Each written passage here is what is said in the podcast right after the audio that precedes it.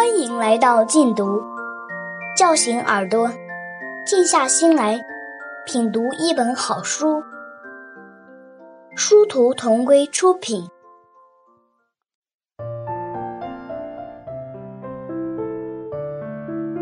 哈佛女孩刘亦婷，刘亦婷的学习方法和培养细节。作者刘卫华、张新武，朗读者一二。第七章，刘亦婷的学习方法。作文篇。不少读者来信咨询，如何培养或提高作文能力。问及的阶段从学龄前到高中都有。为此，我们专门安排了这一章，集中介绍婷儿的作文能力怎样从婴幼儿阶段的口头创作，过渡到小学阶段的写作训练，再过渡到中学的主动钻研，供有兴趣的读者参考。我们非常赞同“先做人再作文”的说法，但并不准备从这个角度来介绍怎样写好作文。因为我们已经用了许多篇幅来介绍如何教婷儿做人，所以本章只介绍操作性的内容。不想当作家也应学好作文。婷儿是喜欢作文的学生，但并没有喜欢到想搞文学的程度。当作家从来不是他的梦，他也不满足于写好作文在考试中拿高分。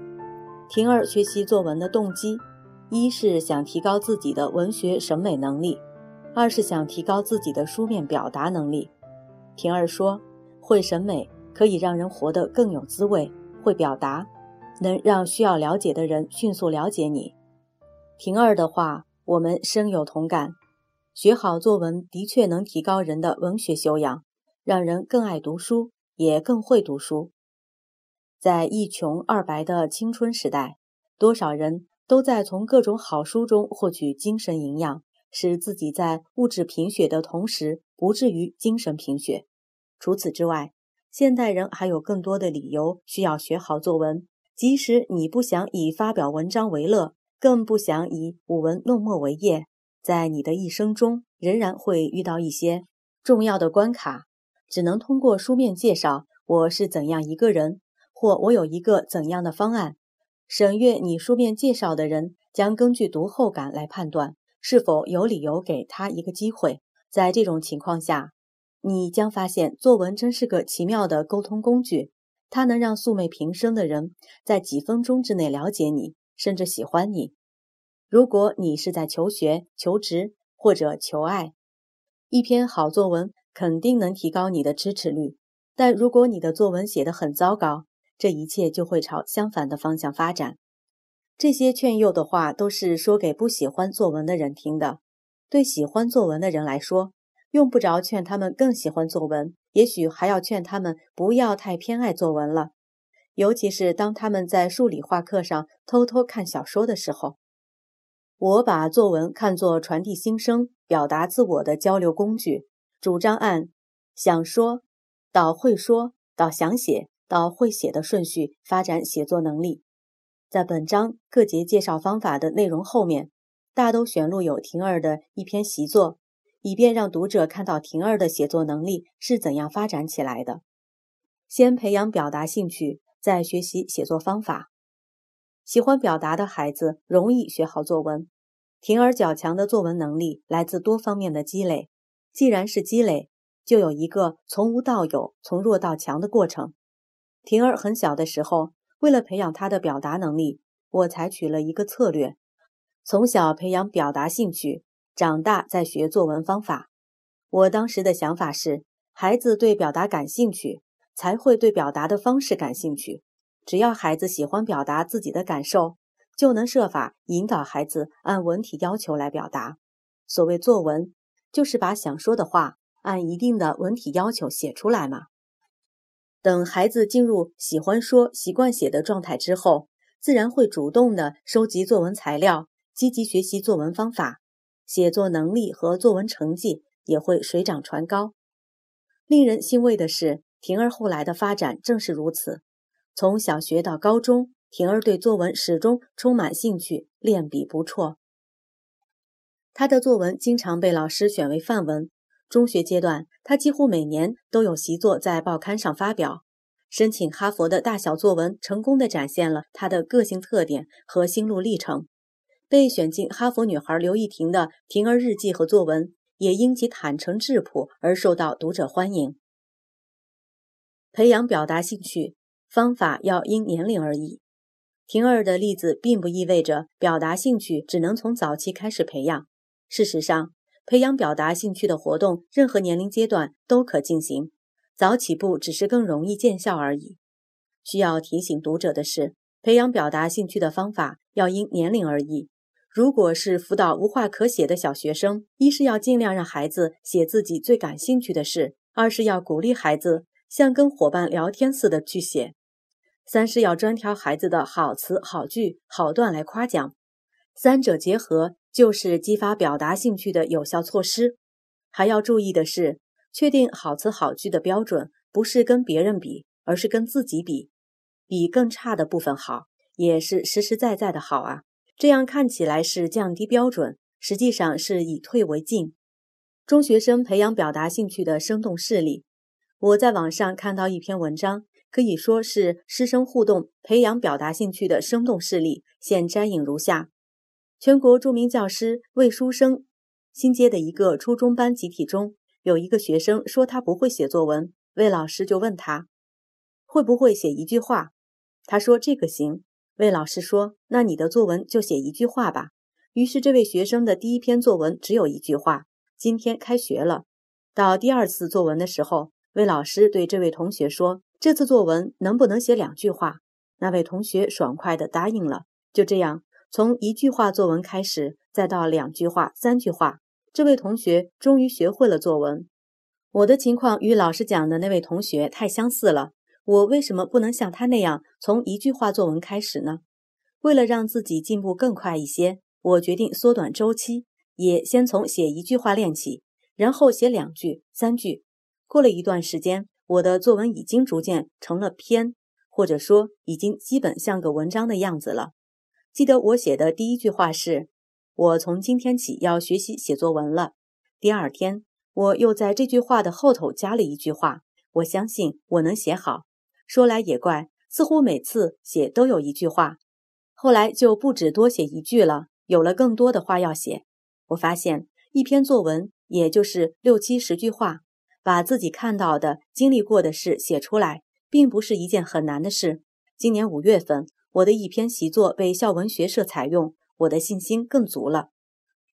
这两个事例令人鼓舞，学作文不怕起步晚，只要培养起表达兴趣。任何年龄段的人都可以学好作文。很多人成年之后，甚至退休之后才学写作，照样在报刊上发表诗文作品呢。培养表达兴趣，可与学说话同步。尚未学会说话，也可学会抒情。在婷儿还不具备语言表达能力的时候，我想出了一个培养表达兴趣的办法：先从抒发情感的形式学起。我曾在《哈佛女孩刘亦婷》里提到。婷儿一岁零三个月的时候，我教给她一个抒情动作。我让婷儿伸开双臂，发出啊的赞叹声，希望从此开始教她学会表现她的喜悦。他很快就学会了，做的好像真是有情可书似的。在婷儿零到八岁期间，我们一直以培养兴趣为主。我们教婷儿念儿歌、背古诗、读童书，反复听故事录音、讲故事，轮流编故事、编儿歌。开家庭新闻发布会，既提供模仿范本，又鼓励自由表达。从小接触多种文学样式，有利于培养和熏陶良好的语感，如诗歌的节奏和韵律，寓言的象征故事和篇末点题，漫画和笑话的不协调感和幽默感，童话和小说的娓娓叙述、曲折情节和生动描绘等等。在耳濡目染和好奇、爱玩、好胜的天性推动下，婷儿经常兴致勃勃地发表各种题材的作品，包括说过就忘的即兴之作和真的发表了的对话录、幼儿园里的新闻，经常表演节目，引发模仿创作。和很多孩子一样，婷儿小时候也经常应邀在家里表演节目，每次都少不了背古诗和背儿歌。反复表演背古诗和背儿歌，使婷儿对古诗和儿歌的表达形式有了感性认识。当背诵别人的诗歌不能满足他的表达需要时，婷儿便开始模仿熟悉的表达形式，传达自己的心声。例如，在和舅舅、姥姥相依为命的日子里，有一段时间，舅舅工作和自学都很忙，还要筹备婚事，陪婷儿的时间有限。两岁多的婷儿竟把自己的心愿编成了幼稚的儿歌：“亲爱的姥姥，亲爱的舅舅，陪婷婷，婷婷陪姥姥，陪舅舅。”爱说话、爱表演的孩子常会即兴创作这类作品。如果在家里办一个色彩鲜艳的墙报栏，展示和夸耀孩子的画与画，可以有效地激励孩子的创作热情。或者借鉴美国早教专家葛兰道门的方法，把这些童言稚语写在纸上，再配上孩子的画或照片，就可装订成孩子写的书。孩子一定很有成就感，很愿意多说些可以写到书上去的话。婷儿是姥姥把她的话写在信里寄给妈妈。听姥姥边写边念，婷儿又说了，小婷儿也很有成就感。鼓励自编自唱，习惯出口成章。我楼下曾是李磊老师的家，他的孙女三四岁时特别喜欢自编自唱。有一次，他随着阳光在客厅的移动，用非常简单的调子把客厅的家具、花草和人物唱了个遍，如太阳照到了书架上，书架是爷爷的，上面有很多书。还有一个镜子在反光，他那自信的神情和滔滔不绝的口语化唱词，给我留下了幼儿也能出口成章的深刻印象。婷儿三岁从姥姥家回来之后，有一天我说我们用唱歌说话好不好？然后就用非常简单的调子唱着说起来。我有一个可爱的女儿，她正在玩一个玩具，请你用唱歌告诉我这个玩具叫什么名字，好不好玩？婷儿马上接唱道。很好玩，很好玩。它的名字叫母鸡下蛋。婷儿非常喜欢这样用唱歌说话，因为唱说有一种表演和游戏的味道。即使是用文绉绉的形容和比喻来描述事物，也不会感到别扭和不自然。在自编自唱的过程中，孩子特别喜欢描述鲜艳的色彩、生动的形象和热情的感情。描述惯了，自然容易出口成章，当然是幼儿水平的章。我印象最深的是，有天晚上，我想把婷儿哄睡着了，再复习电大功课，就没关台灯。婷儿盯着我的逆光剪影，看出了神，情不自禁地赞叹起来：“妈妈的头发多金呐，多么金属，多么银属啊！”对妈妈而言，与其说这是病句，不如说是可遇而不可求的诗。在孩子抒情的时候，没必要纠正措辞和语病，以免扫孩子的兴。我只在婷儿说事儿的时候才纠正她的语病。若是婷儿会的词，就让她选择是某某还是某某，或者你是想说某某吧。若是婷儿不会的词，就直接教她正确的说法。背诗背出了写诗的兴趣。三四岁左右，除了自编自唱谁都听得懂的歌，婷儿还不时写几句诗。在一九八五年一月十四日晚上，婷儿兴致勃勃地通知我：“妈妈。”我写了几首诗，我背给你听。我赶紧抓过一张稿纸做记录，却一句也听不懂，只能按语音和声调记成数字。等婷儿背完诗，给我逐句解释之后，我才恍然大悟：原来婷儿同志自发地研究了古诗的文体要求，并用来指导写作了。他以为有音韵节奏但听不懂的诗句，加无音韵节奏但听得懂的解释，就等于古诗呢。背诗背出了写诗的兴趣，真是始料未及。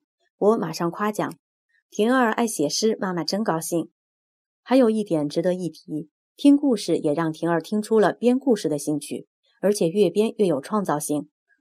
婷儿三岁生日时记录的长故事，纯粹是把听来的童话改头换面；四岁多记录的长故事，则是他自己的想象、印象和经历都揉进了情节离奇的纯洁的吻。小婷儿的故事自然编的有很多漏洞，但讲的很有表情，语言也十分流畅，听起来就像是在放故事录音磁带。我从中领悟到，婷儿反复重听优美的故事录音，对培养语感效果显著。大人经常请婷儿编故事，则相当于他在不断练习口头作文。从一句话日记开始，培养动笔习惯。作文的目的是传达心声。理想的写作状态是我口说我心，我手写我口。但如果没养成动笔习惯，很可能会嫌动笔又难又麻烦，以至于长期停留在只愿说不愿写的阶段。写比说难的原因是因为不习惯。同样是传达心声，为什么人们会认为写比说难呢？究其原因，主要是不习惯。整理过采访录音的人都知道，被采访的人在斟酌措辞、组织语言的时候，录音里就会出现一些边说边改的半截句和废弃词。把录音变成文字的时候，需要补充或删除这些语言碎片，才能整理出通顺流畅的完整句子。即使要保留口语色彩，也要适当删除语言碎片才行。对初学写作的孩子而言，要把可随时换词换句的口头讲述用笔固定在纸上，也会先在心里删除语言碎片，写出完整的句子。但如果一次要写很多句，还牵涉到如何安排句子的先后顺序，难度就变大了。若是要一次只要求写一句话，事情就变得非常简单了。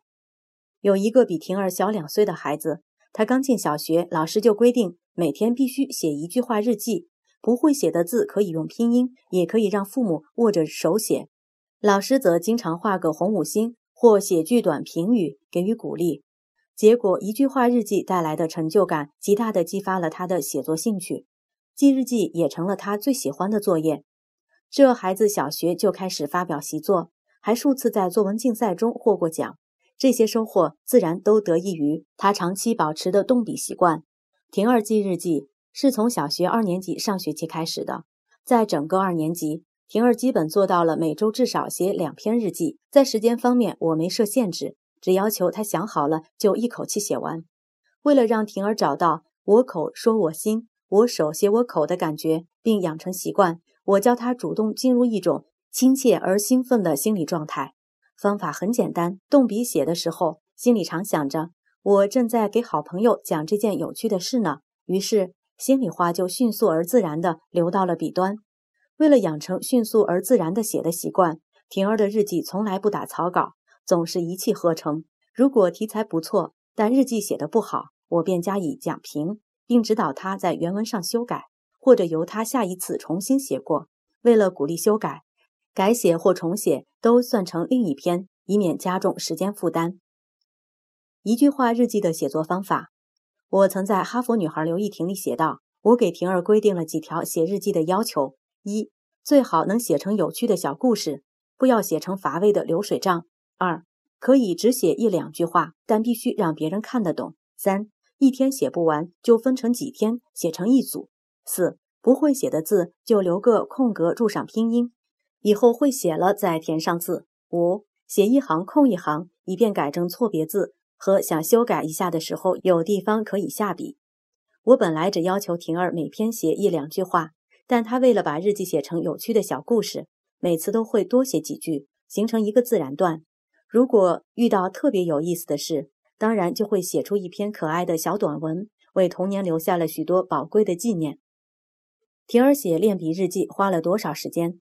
婷儿的日记从七岁半一直写到将近十七岁半。小学阶段除了二年级坚持了每周至少写两篇日记，其后基本上只有在假期里写，因为平时学校的作业已经很多，婷儿课余又在主攻数学。从二年级暑假开始。我要求婷儿每天用半小时，至少写两百五十字的日记，随便她写什么。开学后就不再要求婷儿写日记，以免增加负担。从三年级暑假开始，婷儿主要是在爸爸的指导下提高数学能力，写日记的篇数也缩减为每周两篇。老师布置的作文作业则跟日记合并。与此同时，写作要求有了大幅度提高，至少要一口气写五百字左右。当时婷儿早已习惯于迅速而自然的写，不会拖拖拉拉。写多长时间，我信任的让她自己控制。此后小学的假期都是照此办理。在初一、初二，李老师规定同学们每周写三篇周记。初三为了迎战中考，李老师宣布可以停止写周记，但只要有同学愿意坚持练笔，我也很愿意继续给你们批改。在初三上学期结束前。坚持练笔的行列中，始终有婷儿的身影。高一、高二，婷儿也基本坚持了每周至少写一篇。高一暑假则做到了平均每天一篇。婷儿喜欢集中起来写，以便进入状态。有一天竟然一口气写了八篇。高二会考结束后，婷儿在暑假里全力备考托福，随后又是在备战高考的同时申请留学，忙得连最起码的睡眠时间都无法保证了。这一长达十年的练笔活动才打上了句号。随之而来的是写申请留学需要的各种作文。婷儿的写作活动从此进入了实际应用阶段。和其他功课相比，婷儿的作文学得最轻松，这显然得益于早期开发的语言能力和从小培养的表达兴趣。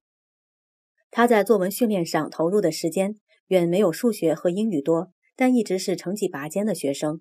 婷儿平时只跟着作文课的教学进度走，寒暑假才结合语文老师布置的作业搞一搞作文强化训练。小学和初一的假期。有家庭教练指导，初二、初三和高中阶段则是婷儿自己练。这种集中一周晚饭后时间进行的作文训练，每次都能让婷儿的选材眼光和写作能力提高一大步。